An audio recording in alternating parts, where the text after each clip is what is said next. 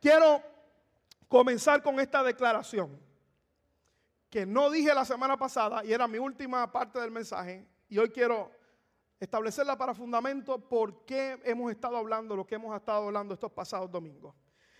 Esta declaración que dice que las iglesias son una combinación de hospital y de centro de comando. ¿Para cuánto la iglesia ha sido hospital algún momento dado, un hospital de sanidad para el alma? Déjeme su mano.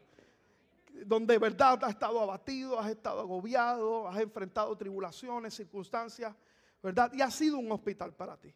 Y las iglesias son una combinación de hospital, pero también de centro de comando.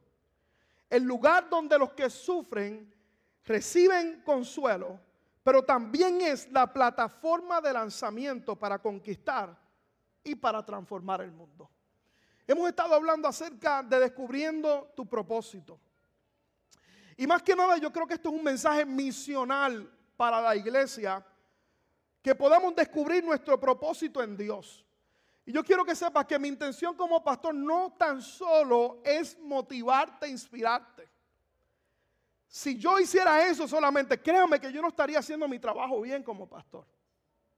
Mi trabajo como pastor también es desafiarte, es incomodarte, es que te vayas en ocasiones de aquí molesto, diciendo hay cosas que yo tengo que cambiar en mi vida y en mi familia y en mis decisiones.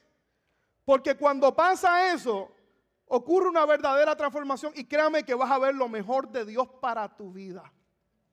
Pero hay veces que tenemos que incomodarnos. Hay veces que, verdad, que tenemos, hay cosas que cambiar. Estamos hablando de descubriendo tu propósito. Y una de las cosas que hemos mencionado es que Dios nos creó para algo más en nuestra vida. Más que para trabajar, más que para estudiar, más para que dejar, verdad, nuestro pellejo, como dicen en la calle, trabajando para llegar, verdad, y cumplir con unas metas, tener casa, carro, eh, comida y estar a veces, como decimos, como un robot de laboratorio, un día tras otro, sin sentido y sin dirección. Dios nos creó para algo más grande, nos creó para sus propósitos y como hemos dicho, para su gloria.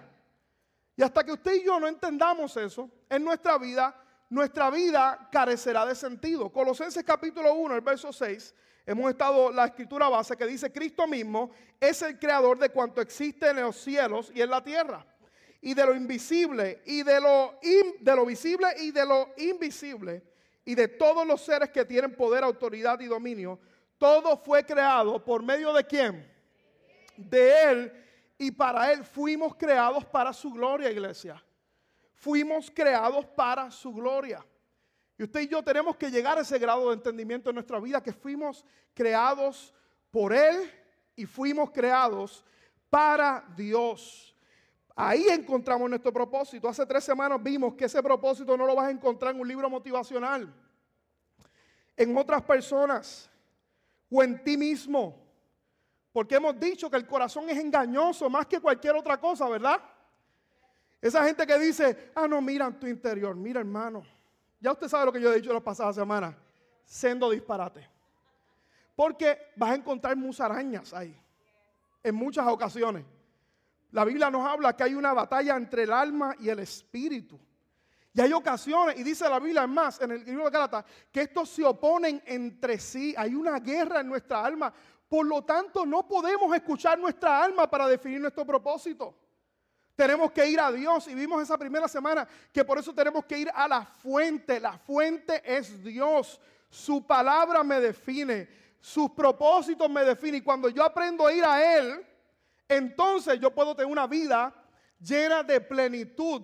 Tenemos que aprender a ir a la fuente. La gente no me define. Usted ve mucha gente que lamentablemente está encontrando su propósito en otras personas. Para terminar desilusionado, porque te das cuenta que la gente no te puede definir. Esa gente dice, ay pastor, el día que yo me case yo voy a ser feliz. No, hermano, no vas a ser feliz. Hasta que lo veas ahí, barrigón, viendo televisión, que te empiece a pedir hasta que tú descubras que va al baño. Hasta que tú descubras que es imperfecto o imperfecta, créeme. Como el hombre que va a la casa, ¿verdad? ¿verdad? Y dice, voy a ser feliz cuando encuentre a la esposa. Y cuando se casa, ¿verdad? Empieza a quitarse la máscara, empieza a quitarse las pestañas, empieza a quitarse el pelo, la dentadura. Mira, hermano, uno va a una relación feliz y pleno y a esa es la relación que Dios bendice y esa relación es la que tú puedes disfrutar. Que no define nadie, que Dios te puede definir. Me están escribiendo mensajes de texto, Yajaira, para la semana que viene, ¿qué va con la serie? Este es el iPad de la pastora Yajaira.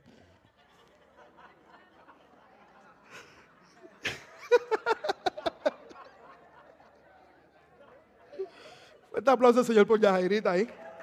Mire, ayer, la semana pasada, estaba hablando de, congregarnos y de propósito, ¿verdad? De que pertenece a la familia de la fe. Y si usted viera todos los mensajes de texto que mientras yo predicaba, mentando, pastor, falté porque estaba enfermo, pastor, esto. No voy a tirar medio a Félix, no voy a tirar medio a. No, no voy a tirar a nadie. Lo que necesitamos, diga conmigo, lo que necesito, lo voy a encontrar en la fuente, en Dios. Diga conmigo, no me creé a mí mismo. Por lo tanto, no, en mi, no estará en mi interior. Diga conmigo, mi propósito está en Dios. Y déle un fuerte aplauso al Señor en esta mañana. Está en Dios y en su palabra. Hemos visto dos de los propósitos. Primero, fuimos creados para agradar a Dios, no para agradar a los hombres. A menudo cometemos el error y fallamos en esa dirección, ni a ti mismo. Fuimos creados para agradar a Dios. El segundo propósito, vimos la semana pasada que necesitamos pertenecer a una familia espiritual.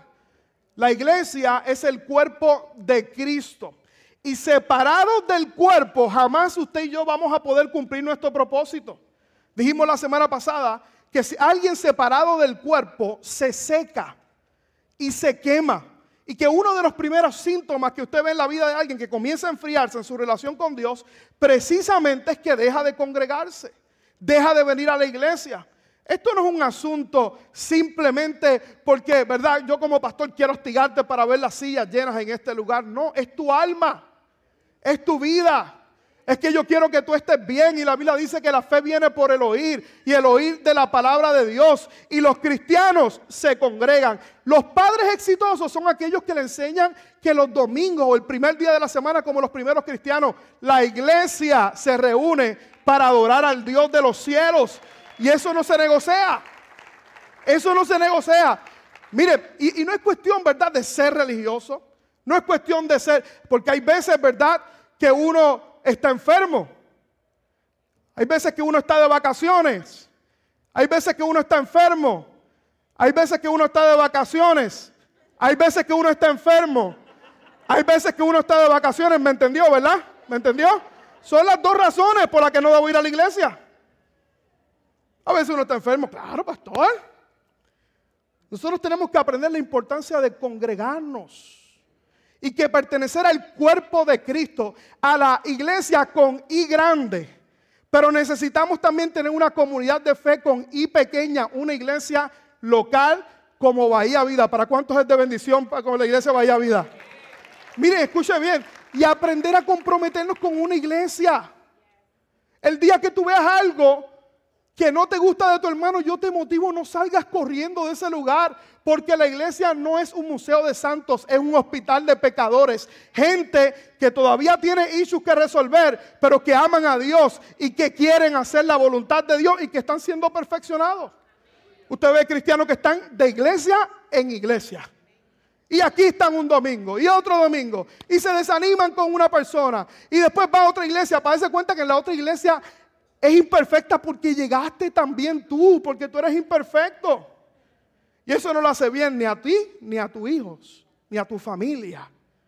Estar de aquí en lugar en lugar. Tenemos que pertenecer a la iglesia, al cuerpo de Cristo, pero también a una iglesia local. ¿Cuántos dicen amén esta mañana?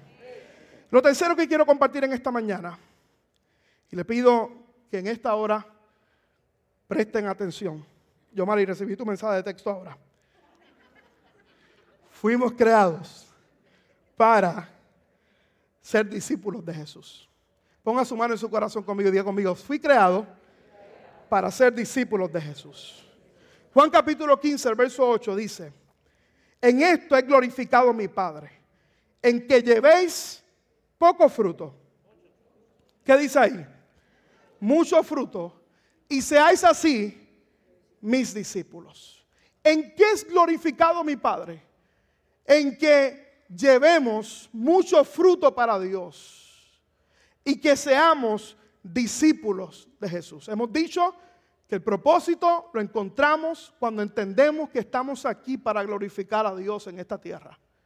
Y dice la Biblia en Juan capítulo 15, el verso 8, que ese propósito es que llevemos fruto y que seamos discípulos de Jesús. Este es el tercer propósito que quiero explicarte en el día de hoy, lo que significa ser un discípulo de Jesús, pero más que nada en el día de hoy mi misión es desafiarte a que seas un discípulo de Jesús. ¿Quién es un discípulo de Jesús? Y aquellos que les guste anotar o tirar una foto, les invito a hacerlo. Un discípulo de Jesús es alguien que se compromete a vivir como Jesús y para Jesús. Eso es un discípulo de Jesús. Alguien que se compromete a vivir como Jesús. ¿Qué significa vivir como Jesús? Que vivo la vida para querer ser como Él.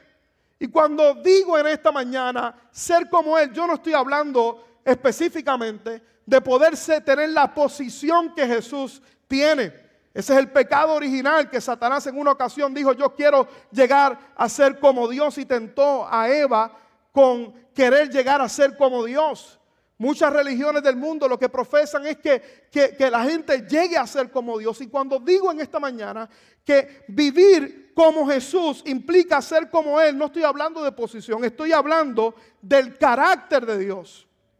Estoy hablando de la humildad, del amor con el que Jesús caminó aquí en la tierra. Que cuando usted y yo vamos a la palabra nos damos cuenta cómo fue Jesús. Él vivía en compasión. Él donde quiera que veía una necesidad, él sabía que Dios lo había puesto a él para poder suplir en esa necesidad. Él, él vivía con los frutos del Espíritu, en amor, en paciencia, en benignidad, en fe, en templanza, en mansedumbre. Él tenía un corazón perdonador. Tan así que usted sabe la historia al finalizar en la cruz del Calvario, él pudiendo decir muchas cosas, le dijo al Señor, le dijo, Señor, perdónalos porque no saben lo que hacen. Y que seamos como Él implica que también nosotros tenemos que perdonar. ¿Qué hace un discípulo de Jesús? Imita a Jesús cuando va a la Biblia, cuando estudia, ¿verdad? Lo que Él fue, su carácter, sus decisiones, la manera de vivir. Alguien que es un discípulo de Jesús quiere definitivamente ser como Jesús. No busca imitar a otras personas aquí en la tierra. No busca que otros referentes aquí en la tierra sean sus modelos, sino un discípulo de Jesús. Lo que más desea aquí en la tierra es imitar al Rey de Reyes y Señor de Señores. Es que Él sea el modelo de su vida. Ese es, eso es un discípulo de Jesús. Alguien que quiere vivir como Él vivió aquí en la tierra. Y alguien que también, escuche bien, vive para Jesús. Y vivir para Jesús, escuche bien, implica, implica que vivo por Él y que vivo por su causa. La palabra que yo quiero compartir en los próximos minutos, el Señor me la dio a principio de año. Y, tuve la oportunidad de compartirla en algunos círculos de nuestra iglesia con los líderes y voluntarios de algunos ministerios. Y más que nada pretende, y hoy era el momento de poder hablarla, porque pretende desafiarnos a que usted y yo nos convirtamos en verdaderos discípulos de Jesús. ¿Cuál es el problema? Que estamos viviendo en la era de ser un fan. Vivimos en la era de las redes sociales y del social media y de Instagram y de Threads y de X y para los viejitos de Facebook, como yo. Algunos no han pasado de Facebook, ahí estoy bregando con eso. Y vivimos en esa era. ¿Y qué pasa en la era de las redes sociales? Que nos convertimos en fan de algo. Si nos gusta un personaje, ¿qué hacemos? Le damos like o le damos follow. Si hay una personalidad que nos gusta, lo seguimos y empezamos a ver todas las cosas que postea y a veces lo compartimos para adelante. A veces, ¿verdad? Le damos like, le damos follow, lo ponemos en nuestros stories. Y estamos ahí, ¿verdad? Seguimos a esa persona porque nos gusta el contenido, nos gusta lo que está haciendo. Y nos gusta, sencillamente es alguien que admiramos y que de cerca, lo mira, de lejos lo miramos porque no conocemos a esa persona, pero ¿verdad? Lo seguimos de lejos. Y usted sabe cuándo ocurre eso, hasta que hace algo que no nos gusta. ¿Y qué hacemos? Le damos un follow y lo dejamos de seguir. Vivimos en esa era donde tenemos no tenemos un compromiso con aquellas personas que seguimos. No hay ningún compromiso. Vivimos en la cultura de la, cancelación, donde la gente hace algo malo y no hay misericordia con esa persona. Los acribillamos en las redes sociales. Maldito. Hijo de la guayaba. Y lo sacrificamos. Pobre Pique que lo acribillaron hace unos cuantos meses atrás. pusieron picoso, créeme, al hombre. Y verdad, porque es que no nos gusta. Esa es la era donde tú y yo vivimos. La era de las redes sociales de ser un fan de algo. Y usted sabe cuál es el problema, hermano. Que eso también se ha traducido a nuestra relación con Dios. Porque vivimos en una generación, escuche bien, yo sé que hoy voy a apretar tornillos aquí. Vivimos en una generación que somos fans de Jesús, donde simpatizamos con Jesús, donde nos gusta lo que dice Jesús, nos gustan los textos bíblicos y hasta compartimos algunos textos bíblicos. Vamos a la iglesia una o dos veces por mes. Somos los fans de Jesús. Hasta que Jesús nos dice algo que nos confronta y que nos compromete y ahora le damos un follow a Jesús.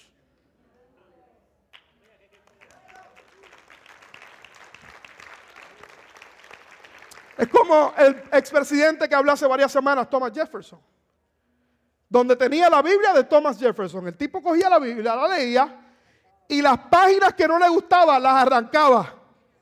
Esto me gusta, esto no me gusta. Así es un mamey. Y le decía la Biblia de Thomas Jefferson. Cuando él abría la Biblia decía, eso de perdonar a los que me ofenden, uh, esto no me gusta. Hay que amar a la suegra. Uy, no, dice el prójimo, hay que amar a la suegra. No. Él lo identificaba cuando decía, hay que amar a los enemigos, la suegra, no, hay que para allá. Y era la Biblia de Thomas Jefferson. Y así habemos muchos de nosotros, esta generación de cristianos hay un montón de personas, no los de Vida, yo estoy hablando para los que están en internet. Que son un montón de fans de Jesús. Donde lo que nos gusta, comparto. Lo que nos gusta, lo aplico. Pero aquellas cosas que no me gustan, Señor, hasta aquí no te metas. Y yo quiero decirte en esta mañana que eso sucede, la era de los fans, porque los fans no tienen ningún compromiso. No tienen compromiso con la gente que siguen porque es a la distancia. Y así habemos también muchos en nuestra relación con Jesús, donde queremos seguir a Jesús hasta que nos gusta lo que nos dice, entonces los dejamos de seguir porque no hay un compromiso. Y yo quiero decirte en esta mañana, iglesia, que lo único que separa a un fan de Jesús, a un discípulo de Jesús, es una sola palabra, es la palabra compromiso. Alguien que tiene un compromiso con Dios. Habrá gente en esta mañana que quieran comprometer su vida con Dios y decirle, Señor, yo quiero comprometerme, yo no voy a estar a media, yo quiero ser un discípulo. Y usted sabe cuál es el problema en esta mañana, iglesia, escúcheme bien en esta hora.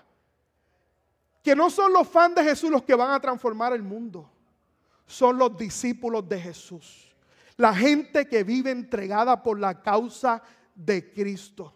Gente que le dice, Señor, tú tienes mi tiempo, tienes mi esfuerzo, tienes mis recursos, tienes mis sueños para ti. Yo no quiero vivir una vida a media. Yo quiero ser un discípulo tuyo. Yo quiero ser un discípulo, alguien que se compromete.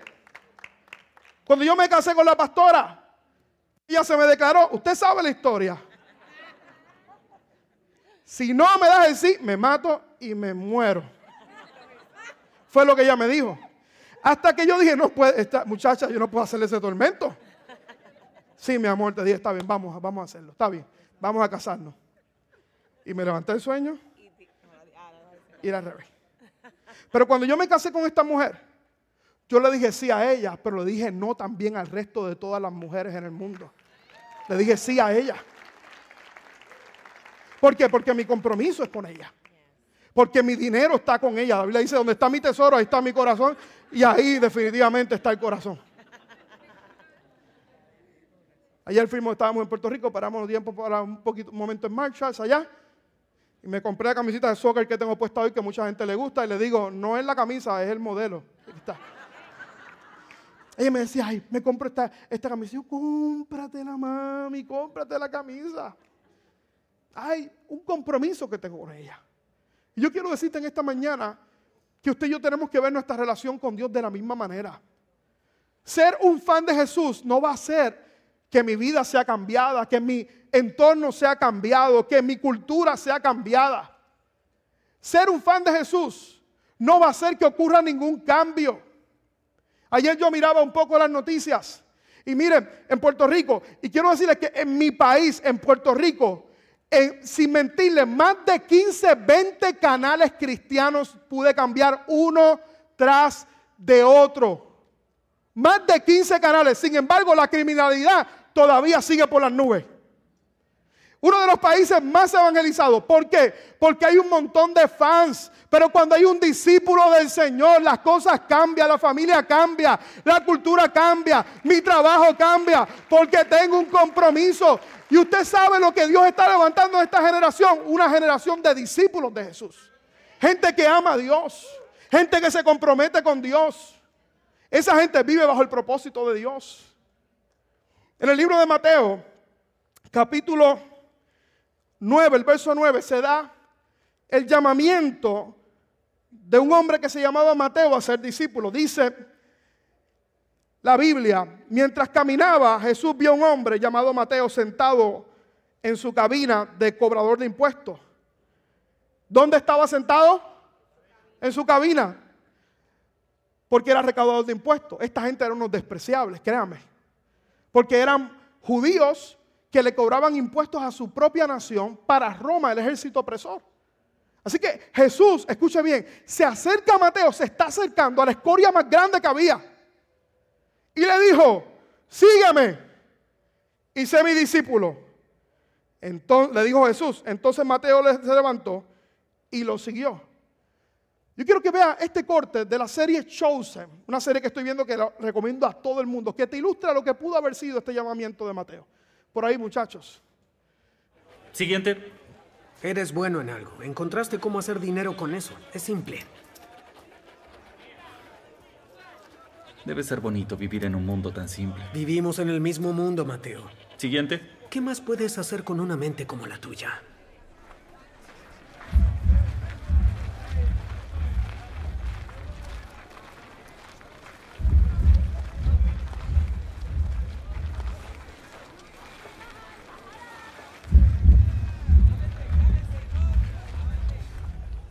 Mateo.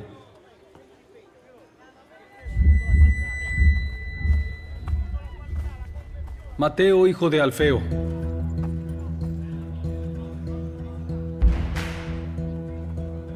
¿Sí? Sígueme. ¿Yo? Sí, tú. Wow, wow, wow, wow. Ese Pedrito. ¿Qué sucede? ¿Tú quieres que me una? Sigue tu camino, predicador. ¿Tienes alguna idea de lo que él hizo? ¿Tú lo conoces? Sí.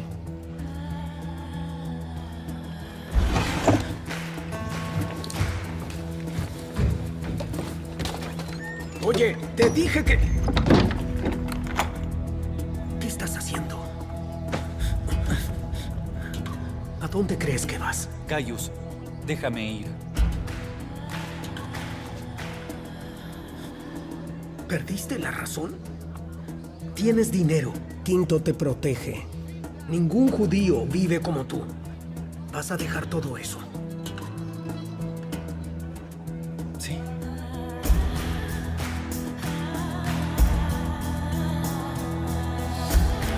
Botó la llave.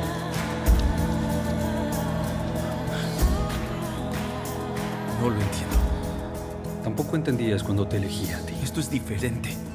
No soy cobrador de impuestos. Acostúmbrate a lo diferente. Acostúmbrate. Me alegro de haber pasado por aquí hoy, Mateo. Sí. ¿Vamos? Tenemos que preparar una celebración. Te arrepentirás, Mateo. ¿Para qué es la tabla? La tomé sin pensarlo. Voy a dejarla. No, tenla. Quizás le encuentres un uso. ¿A dónde vamos? A una cena. No soy bienvenido en las cenas. Eso no va a ser un problema esta noche. Tú invitas. ¿Cuánto un fuerte aplauso a Jesús? ¿Cuánto un fuerte aplauso a Jesús que nos llama a pesar de nuestra imperfección? Que nos llama a pesar de nuestra imperfección. Mateo, un hombre despreciable, pero que tomó una decisión. Y sabe que la decisión de Mateo, él no sabía lo que iba a implicar, él no sabía a dónde estaba yendo, a dónde Jesús lo estaba llamando, no sabía inclusive lo que significaba, pero él tomó una decisión a pesar de eso, de seguir al maestro. Y qué interesante porque Jesús no le pidió que cambiara nada. Él solo le pidió que le siguiera. ¿Qué nos dice eso en esta mañana?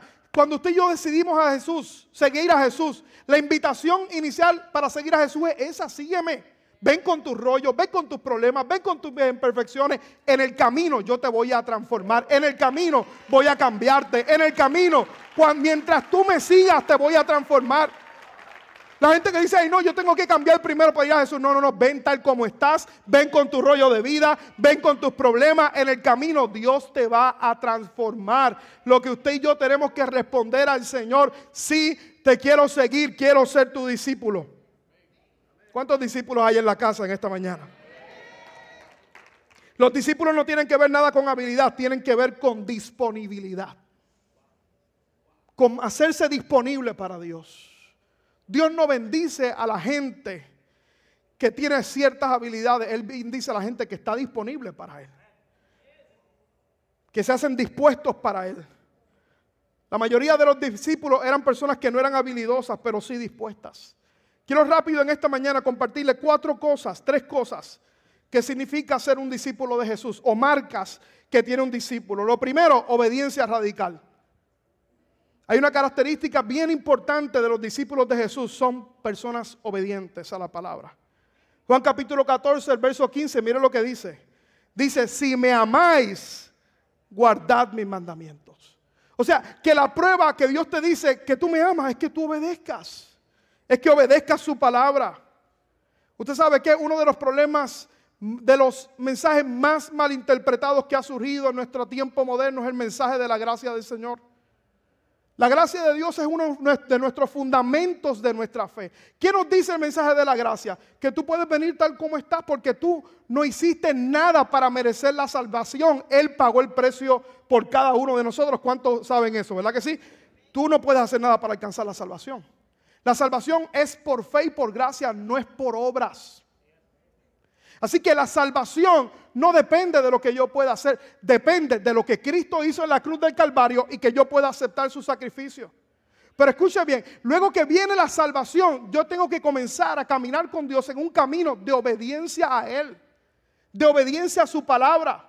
Porque el amor de Dios es incondicional, pero, pero el amor de Dios es incondicional, pero sus promesas son condicionadas a la obediencia de su pueblo. Es como un hijo que dice, papi, yo quiero ir al cine. Tú te vas a preguntar, ¿recogiste el cuarto? ¿Obedeciste? Si no lo hiciste, ¿qué va a pasar? No vas para el cine. Porque cuando hay obediencia, hay bendición. Usted sabe que ese es uno de los grandes problemas que tenemos en el día de hoy. Yo meditaba, es como si una, un hombre, una mujer le dice a su esposa, le dice, la esposa le dice al hombre, le dice, oye, ayúdame fregando los trastes y recogiendo la casa. Y el hombre le dice a la mujer, oye, si no quiero fregar los trastes y recoger la casa, ¿eso me puede costar el divorcio? Y la mujer le dice, no, papi, tranquilo, no te va a costar el divorcio. Ok, no quiero hacer nada, no te quiero ayudar. Y de pronto la mujer vuelve y le pregunta, oye, ayúdame con los hijos, ayudarlos a llevar a la escuela, ayúdame con ellos, tengo mucho trabajo. Y el hombre le contesta, si no quiero buscar a los hijos a la escuela, ¿eso me va a costar el divorcio? Y ella le dice, no, no te va a costar el divorcio. Y así sucesivamente. De pronto el tiempo, ¿sabes qué pasó? Terminaron divorciados. ¿Por qué razón, pastor? Porque esa persona hizo el mínimo necesario para mantener una relación con la persona. Es como si un hijo le dijera a, madre, a la madre, le dice, no quiero recoger las cuartos, no quiero recoger las cosas que me están diciendo. ¿Va a dejar de ser hijo? No. Pero va a haber privilegios que va a perder. Porque escuche bien en el día de hoy, la marca de un verdadero discípulo es la obediencia. A veces estamos de la misma manera con nuestra relación con Dios. Le decimos, Señor, yo te amo, quiero servirte, pero no me pidas que haga esto. Y le decimos, Señor, vemos en la palabra del Señor, Señor, tu palabra dice que tenemos que congregarnos. Y Dios te dice, tienes que congregarte, hijo. Y a veces le decimos al Señor, le decimos, Señor, si no hago esto, ¿esto me puede costar la salvación? Y Dios nos dice, no te va a costar la salvación, la salvación te la pagué yo en la cruz del Calvario. O le decimos, Dios nos dice, honrame con tus diezmos y ofrendas, sé fiel, sé generoso. Y le decimos al Señor, Señor, ¿esto me puede costar la salvación? Y Dios nos dice, no, mi hijo, pero te puedes perder ciertas bendiciones para ti. Pues no quiero hacerlo. Le decimos, Señor, yo no quiero perdonar a mi amigo, esto me cuesta la salvación. Y Dios te dice, no, mi hijo, pero vas a vivir con amargura en tu corazón. Pues no quiero hacerlo. Y sin darnos cuenta, muchos de nosotros hicimos el mínimo necesario en nuestra relación con Dios y hemos desperdiciado una vida de vivir bajo el propósito de Dios, porque los discípulos son obedientes a la palabra del Señor. Tú quieres crecer en tu relación con Dios, no es la cantidad de versículos bíblicos que tú sepas, son aquellos versículos que tú sabes y que tú aplicas a tu vida, lo que va a traer una transformación para ti. Es oír y hacer.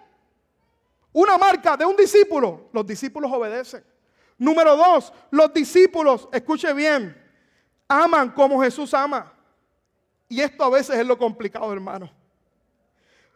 Ama como Jesús ama. Y yo te he hablado de esto anteriormente. Amar a Jesús ama implicar a otros creyentes. Juan capítulo 3, el verso 35 dice, en esto conocerán todos que son mis discípulos. Si tener, si tenéis amor los unos por los otros. Usted sabe cómo el mundo va a ser transformado según este texto bíblico y la gente va a saber que tú y yo somos discípulos de Jesús si nos amamos nosotros. Si dejamos de pelear los unos con los otros. Por eso usted nunca verá a este pastorcito canito que está aquí, guapo, elegante y abusador, usar mis redes sociales para hablar mal de otro cristiano y hablar mal de otro pastor. Que Dios trabaje con ellos, pero mi trabajo es amar, mi trabajo es bendecir, mi trabajo no es señalar, mi trabajo no es juzgar, mi trabajo es amar. La marca del verdadero discípulo es el amor, amor entre los creyentes y amor al, nivel más difícil de llegar. Amar a aquella gente que es difícil. Mateo capítulo 5, el verso 46 y 48 dice, porque si amáis a los que os aman, ¿qué recompensa tendréis? ¿No hacen también lo mismo los publicanos? Y si saludáis a vuestros hermanos solamente, ¿qué hacéis de más? ¿No hacen también así los gentiles? Y dice, sed pues vosotros perfectos, como vuestro Padre Celestial que está en los cielos es perfecto. Esa palabra perfectos es maduro. Cuando tú ves una persona madura, un discípulo del Señor, porque es una marca del Señor, alguien que ama, a pesar de que te hieran, a pesar de que vayan en contra tuyo, alguien que perdona. Qué difícil se nos hace eso, hermano, porque es difícil. Es de lo más difícil que usted y yo podemos experimentar en el Evangelio, pero una marca de un discípulo es aquel que tiene el corazón libre de ofensa y que perdona y que ama como Jesús ama aquí en la tierra. ¿Cuántos discípulos hay en la casa que aman a pesar de que otros los maldigan en esta mañana? Número tres, la tercera marca de, un discípulo es alguien que le duele lo que Jesús le duele. ¿Usted sabe cuál es una de las situaciones de la iglesia? Que hemos aprendido a amar lo que Dios ama, la iglesia, el compartir, la adoración, la palabra. Amamos a lo que Dios ama, pero no hemos aprendido a dolernos con lo que a Jesús le duele. ¿Y qué le duele a Jesús? Que la gente se pierda. Que la gente se vaya de esta vida y que no tenga salvación del alma. Que vayan a vivir una vida eterna, lejos de Dios, separados de Dios. Sí, hermano, en el infierno, porque el infierno existe. Pastor, ¿cómo es el infierno? No sé, yo no quiero llegar ahí para descubrirlo. No tengo la menor idea, pero sí te puedo decirle esto del infierno. Dios no está allí y yo no quiero estar en un lugar donde la presencia de Dios no esté en ese lugar. Yo quiero vivir para Dios. Quiero hacer la diferencia. Y mientras haya gente que está lejos de Dios, tenemos que un, un, verdadero discípulo le duele las cosas que Jesús le duele. ¿Qué le duele a Jesús? Que la gente se pierda. Y yo quiero que sepa, iglesia, en esta mañana que por eso existimos como iglesia. En nuestra iglesia existimos para alcanzar a las personas que se pierden para Jesús. Llevarle el mensaje de buenas noticias. Guiarlos hasta que se conviertan en discípulos de Jesús y lanzarlos hacia el propósito que Dios les ha dado. Tres marcas de un discípulo. Un discípulo obedece, un discípulo ama como Jesús ama y un discípulo le duele lo que Jesús le duele. Y hay tres cosas que quiero cerrar, Ricardo, por favor, ayúdame en el piano, por favor. Que quiero decirte que necesitamos saber para que usted y yo podamos convertirnos en un discípulo de Jesús. Número uno, y esto yo creo que es lo más importante que pueda decirte en esta mañana. Ser un discípulo de Jesús no es un evento, es un proceso en nuestra vida. Es un proceso que nos va a tomar toda la vida. Porque mientras usted y yo tengamos aliento de vida, quiero decirte en esta mañana que el Espíritu Santo va a trabajar en nuestros corazones para llevarnos al lugar donde Él nos quiere llevar. Y nos va a tomar tiempo. Así que paciencia y persistencia, mis hermanos, en esta mañana. Si tú quieres decir, Señor, yo quiero crecer en mi relación contigo, ¿sabes que necesito tener paciencia? Mire, cuando yo vine a Cristo, usted no sabe todos los chichones que yo tenía, hermano. Yo tenía 20 chichones. Y lamentablemente, había muchos en la iglesia que me, me juzgaban y me criticaban. Tenía, venía con pantallas a la iglesia. Con aretes, los hermanos de otros países pantallas, algunos están pensando en la pantalla que hay aquí atrás. Con aretes. algunos me miraban y me decían, chacho, tú estás bien perdido. Me miraban. Y usted sabe que yo me molestaba y decía, por chaval no me los voy a quitar. Y comencé a ir a la iglesia. Pero mientras unos me juzgaron y otros señalaron, otros me dijeron, otros, ¿sabes qué? Otros me amaron. Y me dijeron, Josué, tú eres bienvenido a este lugar. No dejes de venir a la iglesia. No dejes de venir a la casa del Señor. Dios está haciendo algo contigo. Si tú estás en el nivel que yo estuve hace años atrás, yo te digo también lo mismo. No dejes de venir a la iglesia. No dejes de venir a la casa del Señor. Porque el único, el primer llamado que usted y yo tenemos que responder es al sígueme de Dios. Lo que le hizo a Mateo. Sígueme y en el camino te voy a transformar. El ser discípulo de Jesús no es un evento, hermano. Es un proceso. Padres que están aquí en esta mañana, si sus hijos están viniendo a la iglesia, no esperes que cambien de la noche a la mañana. No le diga, y eso que está yendo a la iglesia, porque le está chavando la vida, créame. Entiende sus perfecciones, entiende sus debilidades y entiende que la casa del Señor es el mejor lugar para cubrir esas imperfecciones y que Dios puede trabajar con nosotros. Son bienvenidos a la casa del Señor. Acuérdate que no son los fans de Jesús que van a cambiar el mundo, son los discípulos. Y ser un discípulo no es un evento, es un proceso.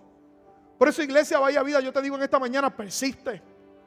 Persevera. La gente que triunfa en la vida no son los más talentosos, son aquellos que perseveran en el Señor son aquellos que siguen a pesar de sus debilidades, que siguen a pesar de sus caídas, pero que se levantan sabiendo que Dios está de nuestra parte y que el que comenzó la buena obra en nosotros la va a perfeccionar hasta el final de nuestros días.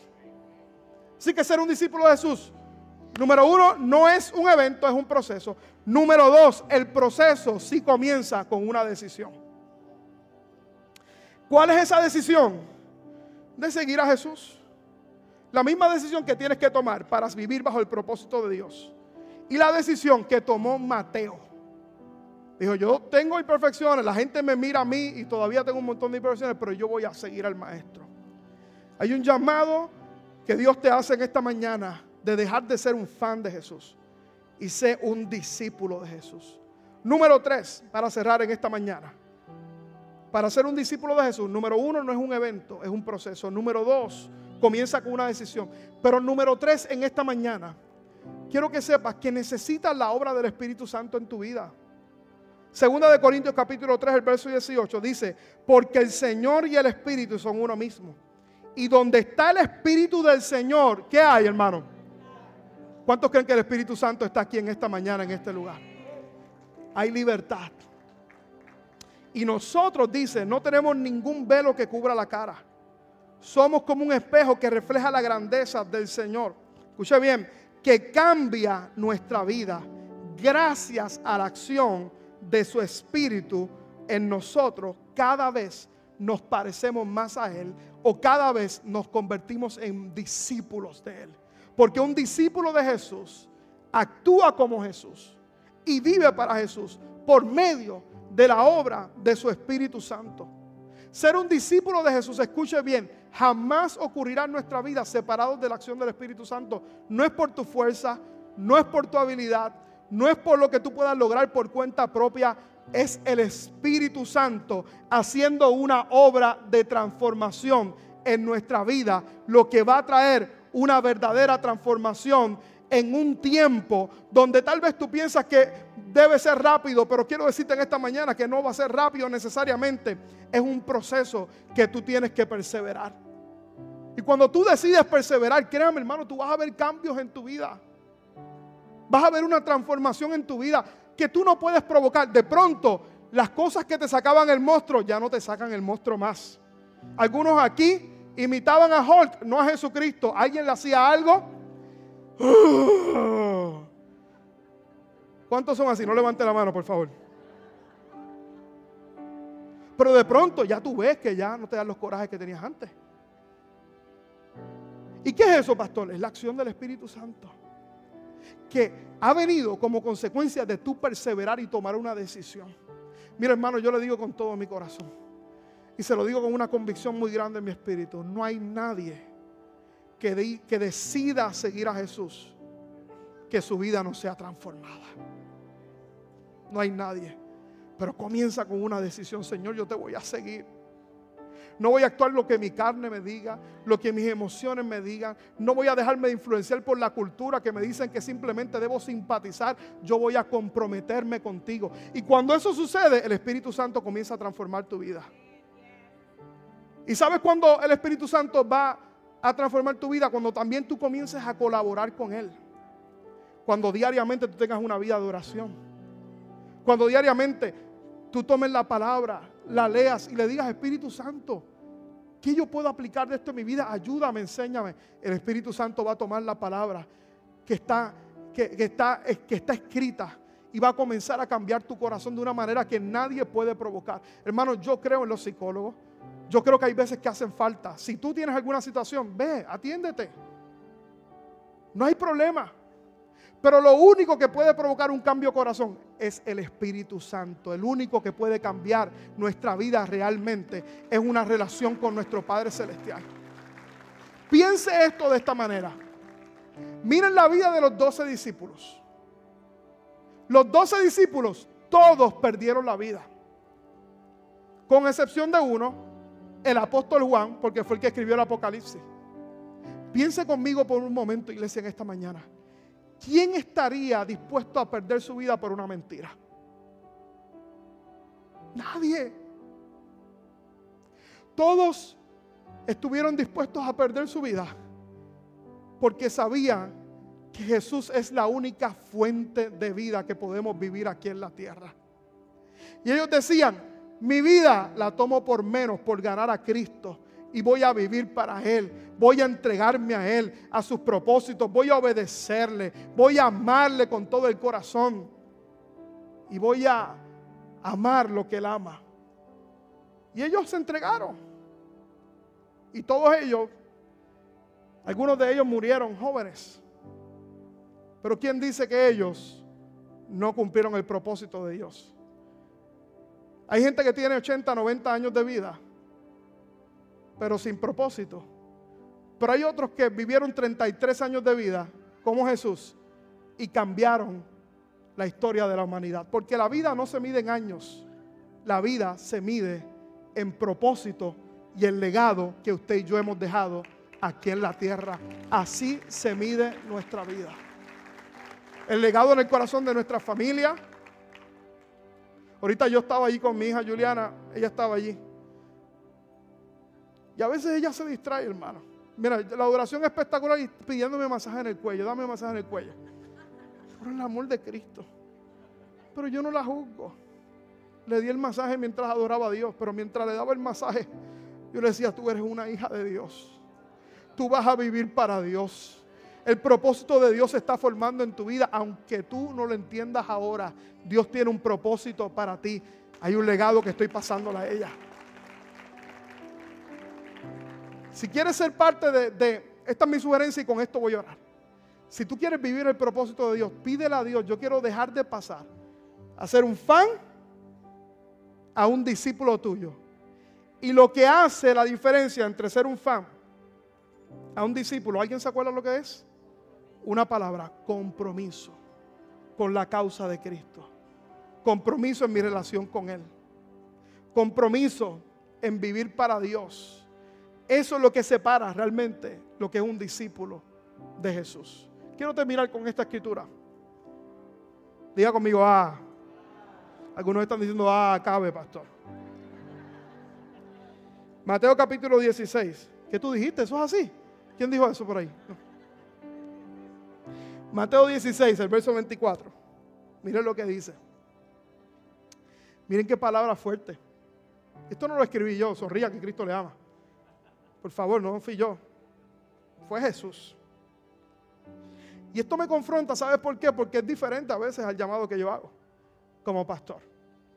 Hay veces que el llamado que nosotros hacemos como pastor, vente que Dios te quiere bendecir. Sin embargo, mira lo que Jesús dijo. Si alguno, Jesús dijo a sus discípulos, si alguno quiere venir en pos de mí, ¿qué tenemos que hacer a veces? Vamos, ¿qué, tenemos? Ayúdame a predicar. Tenemos que negarnos. Negarnos. Y negarnos implica, mi hermano, en muchas ocasiones, dejar de hacer cosas que queremos hacer y que la carne nos dicta.